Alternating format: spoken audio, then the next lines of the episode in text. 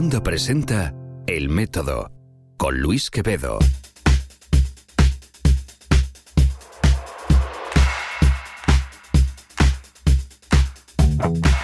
Hola, ¿qué tal? Soy Luis Quevedo, arroba Luis-Quevedo en Twitter y en Facebook me encuentras como LuisQVD. Y esto, esto es El Método. Ya sabes, encuentra todos los episodios de este podcast en elmétodo.fm y si no eres ya suscriptor, si llegas a esto por primera vez, te animo a que te suscribas. Es mucho más sencillo. Estamos en iTunes, iVoox y en las principales plataformas de podcasting.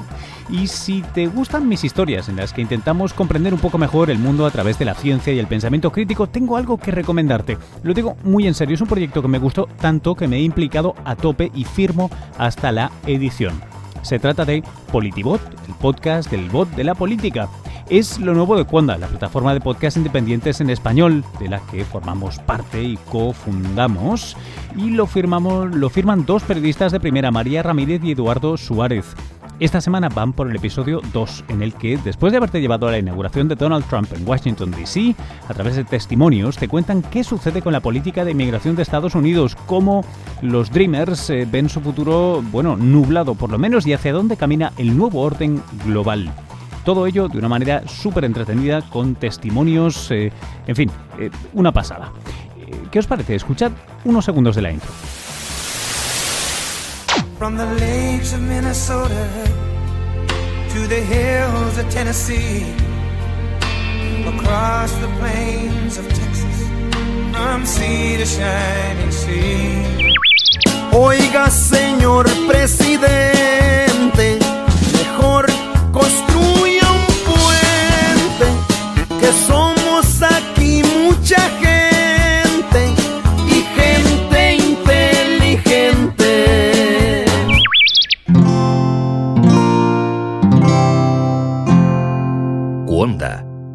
comunidad de podcast independientes en español, presenta Politibot. With regard to DACA and DAPA, uh, the president has made significant progress, and I think we're going to see more action on that in the next few weeks. Eduardo Suárez. Ese mensaje xenófobo es popular en Estados Unidos fuera de las ciudades.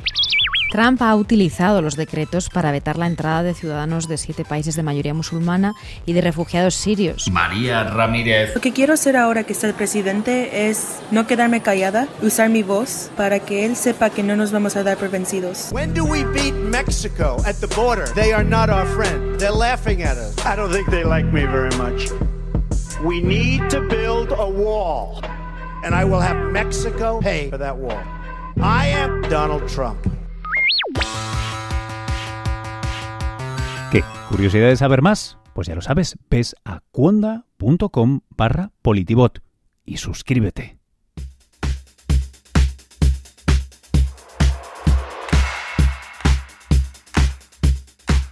Y ahora vamos al nuestro. Hoy hablamos del mal de las vacas locas, como dicen aquí, takes me back. Aquel escándalo que causó un verdadero caos en Reino Unido y Europa hace unos cuantos años ya y cuyas consecuencias para la salud pública todavía son inciertas. Recuerda que comer carne de vaca de un animal infectado con la enfermedad de las vacas locas podría provocar una enfermedad fatal pero de lentísima progresión, la conocida como variante de la enfermedad de Creutzfeldt-Jakob.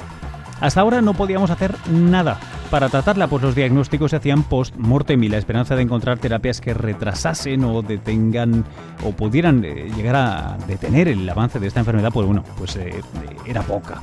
Eh, lo que pasa es que no teníamos ningún modo de saber cuándo alguien se había infectado con los priones de ese vacuno. La conversación de este episodio es una que ilumina un poco esa oscuridad. Una nueva tecnología de detección en sangre puede detectar esta enfermedad con un 100% de precisión. Luego nos lo dirá su protagonista, pero eh, presume de que hasta un solo prión en una muestra es detectable. Veréis esto, si funcionara, podría ayudar a detectar quién es portador años antes de que los síntomas sean severos y quién sabe si ayudar a que existan tratamientos o retrasar la progresión de esta enfermedad. El invitado en cuestión es el doctor Claudio Soto, un neurólogo del McGovern Medical School en UTH Health en Houston. Una versión más corta de esta conversación pudo verse en CST, mi programa diario en NTN24 Televisión aquí en Nueva York.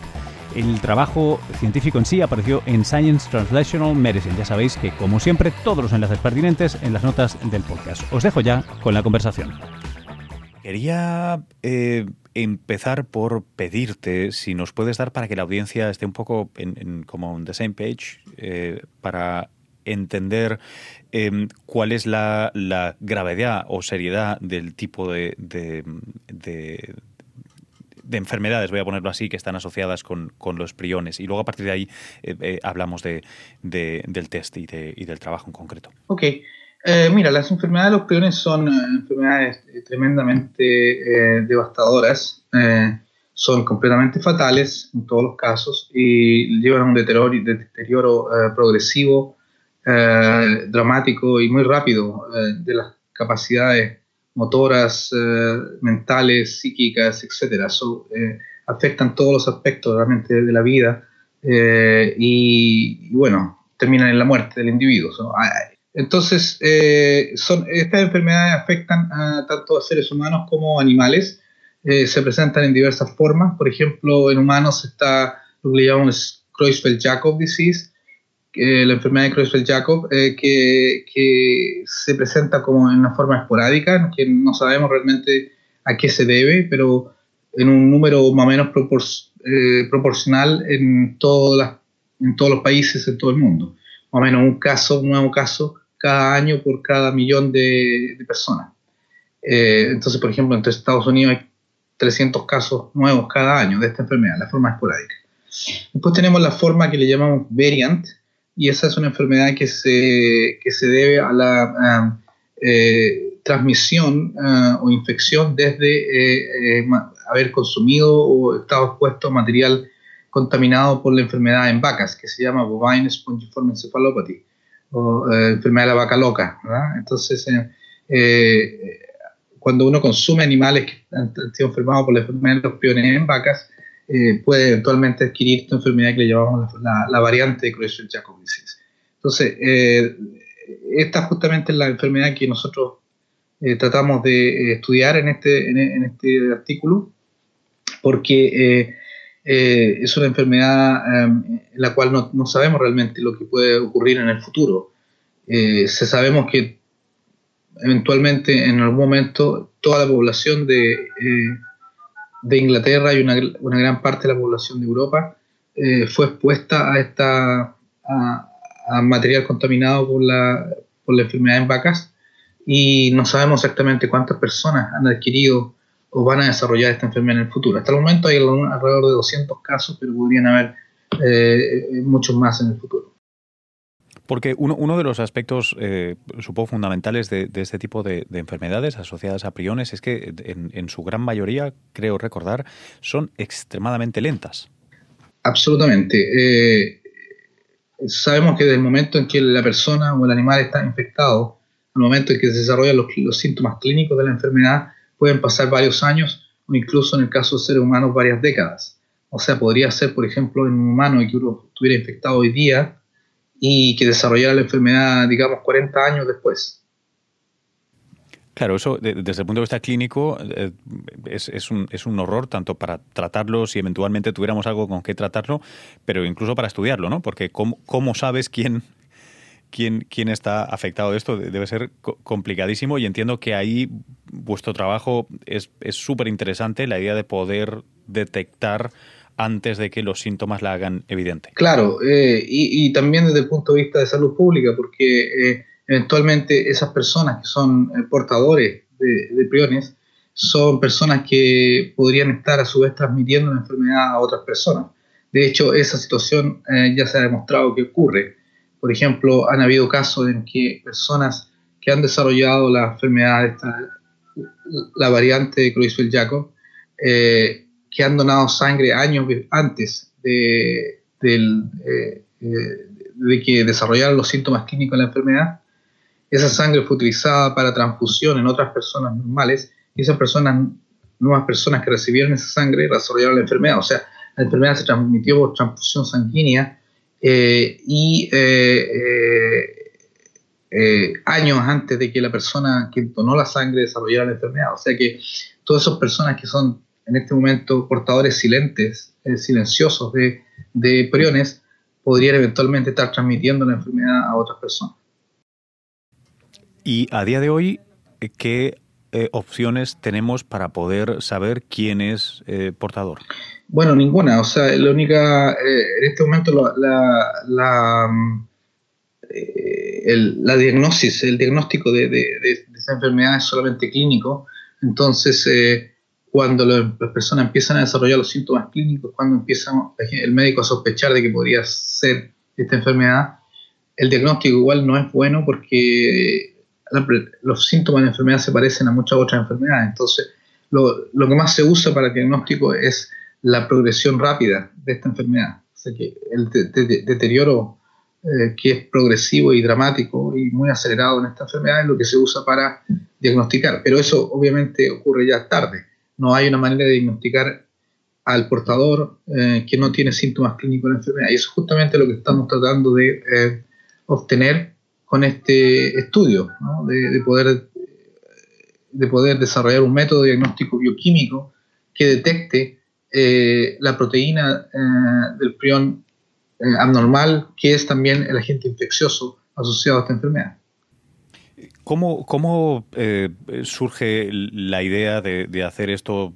O sea, ¿cómo, ¿cuál es la génesis de, este test que, si entiendo bien, es test eh, eh, de, sangre? O sea, en plasma encontráis priones o precursores de los priones. ¿Cómo, cómo funciona? Claro, mira, los priones son, son el agente infeccioso asociado a esta enfermedad o responsable de esta enfermedad y estudios desde hace muchos años, décadas, han mostrado que los priones no, no, son como cualquier clase de agente infeccioso, sino que son muy particulares, en el sentido en que eh, eh, están compuestos solamente por una proteína. Eh, no es como una bacteria un virus que tiene cientos miles de, de, proteínas diferentes, que tiene material genético, etc. Son, los priones solamente están compuestos por una proteína que, está, que es la misma proteína que nosotros tenemos en nuestro cuerpo, que, que participa en una función biológica, etcétera y eh, eh, bajo eh, ciertas circunstancias esta proteína adopta una, una, forma anormal, se empieza a acumular en el cerebro y lo que hace es que convierte la forma normal de la proteína en sí misma, formando más y más y más de esta proteína normal que finalmente se acumula en el cerebro y produce daño de las neuronas y los síntomas clínicos de la enfermedad y eventualmente la muerte del individuo. Entonces, eh, lo, que, lo que de la manera en que nosotros pensamos eh, eh, desarrollar este método diagnóstico fue, bueno, enfocarnos primero en, el, en, lo que es el, el, agente central en esta enfermedad, que son los priones, que son la, es la proteína que se acumula y que produce el daño cerebral y que al mismo tiempo es la proteína que es capaz de transmitir la enfermedad de individuo a individuo. Nos dijimos, bueno, ese es el mejor marcador de la enfermedad, el prion per se. Entonces la pregunta es cómo detectarlo. Sabemos que está en cantidades altas eh, al final de la enfermedad, cuando los síntomas clínicos se desarrollan, y uno mira el cerebro, está lleno de, estos priones. ¿no? Pero en el momento en que uno se enferma eh, eh, o, se infecta, se puede infectar con cantidades muy, muy bajas de, los priones, o sea, cantidades tan bajas que no son detectables por ningún método. Entonces, y lo que ocurre durante todo este periodo silente en que la, persona es portador, es que el prion se está replicando silenciosamente en el, cuerpo para hasta llegar a los niveles eh, altos que van a producir la enfermedad. Entonces lo que nosotros hicimos, eh, hicimos fue, bueno, precisamente eso es lo que queremos lograr, pasar de una condición en que tenemos muy poquito del prion, que no es detectable, como lo que existe por ejemplo en sangre, a una condición en que hay una cantidad alta que no hay ningún problema para detectarlo, como lo que ocurre en el cerebro de los animales enfermos al final de la enfermedad. Entonces dijimos, bueno, tratamos de reproducir este proceso.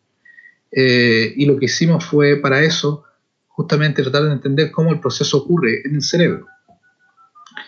Entonces, eh, las evidencias eh, apuntaban a que el proceso ocurre a través de la, el, el prion lo que hace es actuar como una semilla que crece y crece y crece eh, adquiriendo más y más de la proteína normal que está en nuestro cerebro. ¿ya? Te dije que el prion era una forma anormal de una proteína normal. Las dos se llaman prion, eh, prion protein, pero una es la, la, proteína del prion normal que nosotros todos tenemos y la otra la proteína anormal que actúa como agente infeccioso. Entonces la enfermedad lo que ocurre es que la proteína anormal, que en el fondo es, es como un polímero eh, que contiene varias unidades de la proteína eh, que están eh, adoptando esta forma, este, esta forma anormal. entonces lo que ocurre es que este polímero captura la proteína normal de nuestro cerebro, la incorpora en este polímero y lo, que, lo que ocurre es que este agregado, este, este polímero crece, se hace más grande, más grande, más grande. Entonces es un proceso bastante lento que toma mucho tiempo. Entonces, en el laboratorio lo que quisimos fue eh, reproducir este proceso, pero en vez de tardarnos años, hacerlo unas pocas horas en el laboratorio. Entonces, la idea eh, y lo que, hace, lo que hizo posible esto fue que eh, mezclamos esta idea de, de, hacer el prion crecer, estos polímeros crecer en el tiempo, con un paso en que los multiplicábamos, le aplicábamos una fuerza mecánica para romper estos polímeros grandes y dividirlo en polímeros más pequeños, cosa de que cada uno, de estos polímeros más pequeños actúe como semilla para multiplicar, para eh, eh, capturar la proteína normal y eh, crecer. Entonces, cuando esos polímeros más pequeños ya crecieron, otra vez venimos con esta fuerza mecánica y, y los cortamos en pedazos más pequeños y ahora tenemos muchos pedazos más creciendo al mismo tiempo y cuando crezcan los vamos a cortar de nuevo, etc. Es un proceso cíclico por eso le llamamos proceso, eh, eh, le llamamos eh, amplificación cíclica del, mal, del plegamiento normal de proteínas, porque eso es justamente lo que estamos claro, claro, claro. Es que yo, claro, yo siempre pensé que era una polimerización, pues como, yo qué sé, la cianoacrilamida, ¿no? O sea que va. Pero, pero claro, el, el, problema de esto es que no. Claro, no, no, no pierdes la semilla una vez la utilizas. O sea, no es un proceso exponencial, es un proceso bastante ineficiente. ¿Y cómo, cómo lo, cómo, cómo, cómo, hacéis este ciclo? O sea, es como si fuera una PCR, ¿no? En la PCR tienes que separar por temperatura. ¿Cuál, cuál es vuestra herramienta? Eh, lo que hacemos, es eh, eh, la clave, este, este paso en que fragmentamos la unidad. Entonces, lo que hacemos es que mantenemos la, muestra de sangre, por ejemplo, incubada con una, muestra en que tiene la proteína normal. Lo que usamos es el, el extracto de cerebro completo del animal entonces, eh, mantenemos eso incubando. Entonces, lo que va a ocurrir, y si no hacemos nada, es que, es que la semilla pequeñita de, del prión va a empezar a tomar más y más unidades eh, de la proteína normal y va a crecer. Entonces, después de un tiempo, que en este caso usamos 30 minutos, después de 30 minutos, le aplicamos una fuerza mecánica y lo que hacemos en este caso es eh, ultrasonido. El ultrasonido son, son ondas de sonido que lo que hacen es que eh, rompen mecánicamente eh, eh, polímeros grandes en unidades más pequeñas, forma completamente mecánica y no específica. Entonces lo que hacemos es que dividimos esos polímeros en, muchos polímeros más pequeñitos y permitimos que cada uno de esos en una siguiente incubación con la proteína normal que no se, no se convirtió, convirtió en la primera incubación, en una siguiente incubación la proteína normal se va, se va a convertir eh, y, va a incorporarse en esto agregado y luego lo vamos a fragmentar de nuevo, etc. Entonces son ciclos de incubación con fragmentación. Sí, sí, es una, es una PCR con ultrasonido. Muy sencillo. Exacto, con una PCR con ultrasonido y en vez de aplicarla a, material genético lo aplicamos a proteínas. Claro. Oye, eh, ¿qué, eh, ¿qué, sensibilidad tiene, tiene esto? ¿Tienes un prión en tu muestra, lo agarras? Sí, eso es lo que hemos, lo que hemos demostrado, que si tenemos una molécula de prión, eh, eh, podemos lograr amplificación y podemos lograr detección. O sea que tienen la, sensibilidad máxima posible. Obviamente en sangre hay muchísimo más que una molécula, en orina también, pero eh, podemos ir incluso más abajo y detectar lo que, pensamos que es el equivalente de una sola molécula. Wow. ¿Por qué? me has dicho, habéis usado extracto de cerebro. Sí. Vale, y, la idea sería eh, detectarlo en, plasma eh, de un paciente. Sí, claro. ¿E, e, ¿Eso lo habéis hecho ya o, eso se va a hacer? Eso es lo, justamente lo que está publicado en el, artículo de ahora. O sea, que tomamos sangre de paciente y, lo, mostramos que podemos detectarlo en todos los pacientes correctamente eh, y todos los pacientes, todos los controles son, son negativos. Entonces tenemos un 100% de sensibilidad y un 100% de especificidad. Oye, ¿cuán, ¿cuán, fácil o complicado es llevar a cabo ahora mismo este, este ensayo? ¿O cuán, cuán fácil o complicado sería llevarlo a cabo una vez te imaginas optimizarlo? Porque me imagino que el interés público de autoridades sanitarias ahora mismo en la Unión Europea puede ser tremendo. claro, bueno, eso es lo que queremos hacer, lo que estamos haciendo en este momento. Yo hace unos años atrás creé una, una compañía biotecnológica pequeña para ayudar a la comercialización de, esta, de este ensayo. Entonces, justamente estamos en contacto con la, con la FDA en Estados Unidos y con la, con la entidad reguladora similar en, Inglaterra y en, Europa y hemos eh, diseñado, eh, diseñado una, una, una, vía de validación eh, para utilizar comercialmente este ensayo en, por ejemplo, en bancos de sangre. Y, para poder utilizarlo, por ejemplo, como se usa ahora en este momento, em, en que cuando la gente dona sangre, se le hacen varios ensayos, por ejemplo, ensayo de HIV, de SIDA, de hepatitis, etcétera entonces, y se excluye todas esas muestras que están eventualmente contaminadas. La idea es que en el futuro también se haga un ensayo de, de priones y que se eliminen todas estas muestras que eventualmente son contaminadas y que podrían eh, llevar a alguien eh, a desarrollar la enfermedad de priones eh, en el futuro. Entonces, esa, es un poco la idea. Queremos, estamos haciendo ese proceso. Pensamos que de aquí a uno o dos años deberíamos poder haber terminado con el, con el ensayo de validación eh, eh, con la, con la eh, agentes gubernamentales reguladoras y obtener aprobación para la comercialización de un test de diagnóstico en, sangre de, la enfermedad de los priores. Claudio, haciendo, especulando ahora, haciendo ficción, pero vamos, con, con, lo bien encarrilados que estáis, em, bueno, no, sé cómo usar algo que no parezca que, esto es periodismo amarillo lo que voy a decir, pero eh, si en dos años, en cinco años, eh, tienes la posibilidad de empezar a aplicar esto no solo en bancos de sangre, sino, sino pero bueno, sí, vamos a centrarnos en bancos de sangre, en Europa o en Gran Bretaña, donde hubo el, primer lío de, las vacas locas, ¿no? Lo que se conoció como las vacas locas. Em, eh, yo, me imagino eh, poco menos que un pánico, además viendo cómo funcionan los medios últimamente, porque con toda certeza vas a encontrar eh, muchísimos priones donde hasta ahora estabas ciego y, no tenemos, pues, pues básicamente nada que hacer. O sea, como mucho puedes detectar que la gente los tiene, pero, pero ya está. dime, dime. Yo creo que, que, es importante saber la magnitud del problema o sea, el, el, el, gobierno de Inglaterra estado muy interesado en esto, no, sé si tú sabes, pero eh, se hizo un estudio hace unos años atrás en que se trató de estudiar cuál podría ser la, la prevalencia de portadores de priones en la, en la población ah, de Inglaterra. Entonces lo que hicieron fue eh, tomar archivos de, eh, de ¿cómo se llama? Tonsils eh, sería amígdala, eh, o apéndice, son personas que, que, se sacaron el apéndice, que se cortaron, sacaron las, las, amígdalas por, por, otras razones, personas normales, y las la, mantuvieron en... en, ¿Se las congelaron?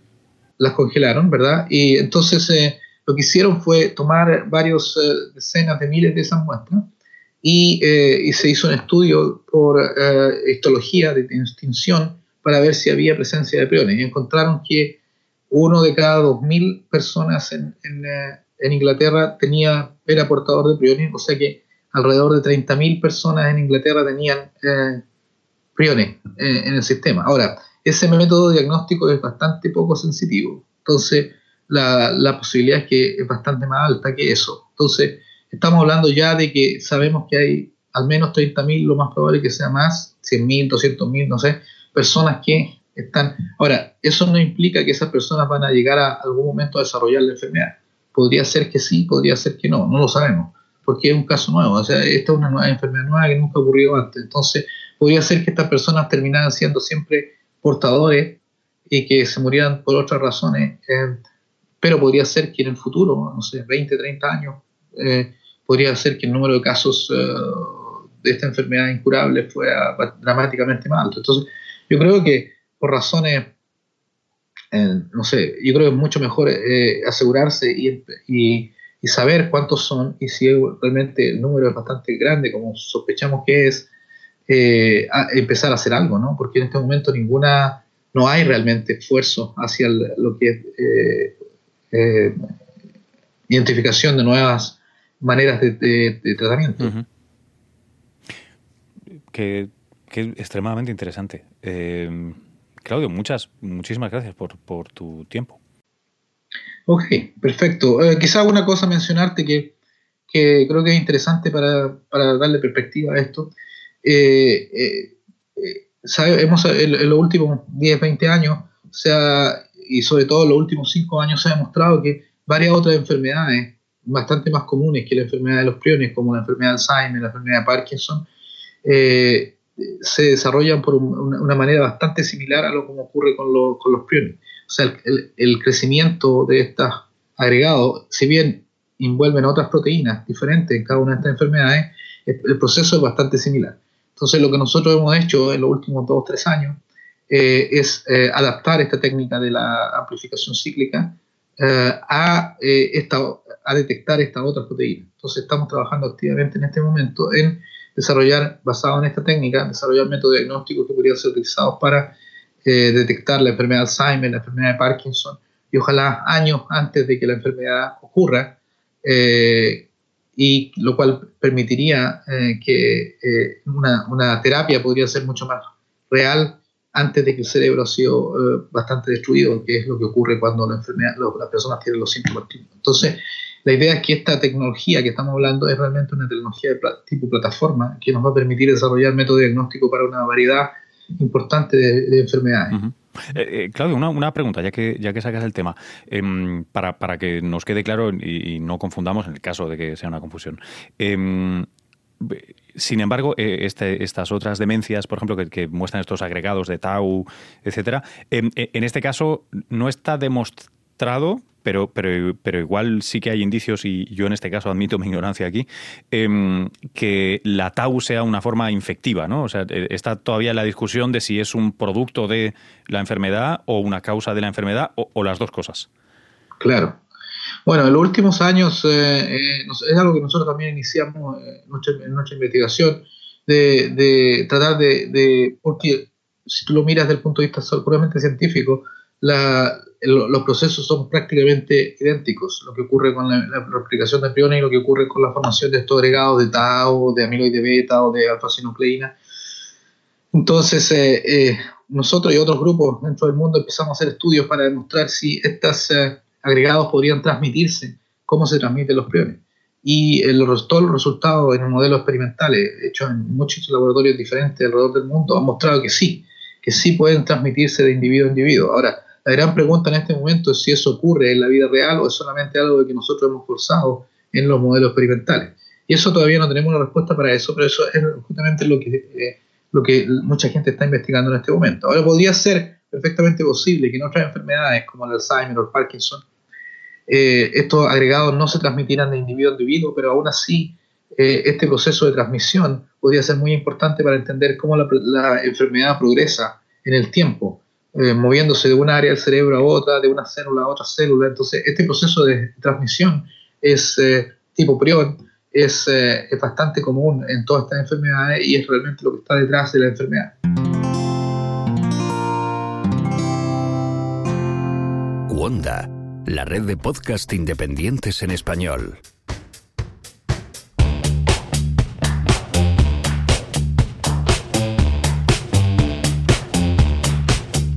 Bueno, pues hasta aquí esta conversación. Este ha sido uno de los podcasts, ya no sé si llamarlos largos o no, porque últimamente eh, variamos mucho.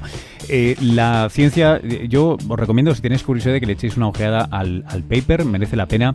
la conversación con Claudio, como siempre, iluminadora, más allá de, lo que uno esperaría para una entrevista normal y corriente. Siempre es un placer charlar con él, es un tipo que sabe un montón. Y bueno, ¿qué os voy a decir? Yo intento llevar mucho cuidado siempre que toco temas de salud, sobre todo tan serios como esto, de no dar esperanzas, de no levantar la liebre, de no... Eh, pero... Eh, bueno, es súper interesante. Está a años, muchos años vista de que esto realmente pueda eh, ser algo que, cambie y aún así esto no es una terapia en sí, esto solo es un método de detección, pero oye, qué buena idea, qué buena técnica esta PCR de priones o algo así. bueno, me, me, lo saca un poco el gorro. Em, pero vamos, esta, esta aplicación de, esta idea me parece una, una cosa tremenda. En fin, corto ya, que estos temas me encantan. Eh, esta ha sido una entrega más de El Método. Encuentra todos los episodios y suscríbete si no lo haces ya en elmétodo.fm. ¿Que quieres más cosas? Vete a cuonda.com. Allí puedes encontrar, entre otros, Polidibot, lo nuevo de Cuonda, que además aquí, servidor, se está currando la edición. Así que le tengo especial cariño. Y además me gusta mucho la política internacional, así que es un gustazo. Bueno, hasta la próxima entrega de El Método. Nos vemos pronto. Un abrazo.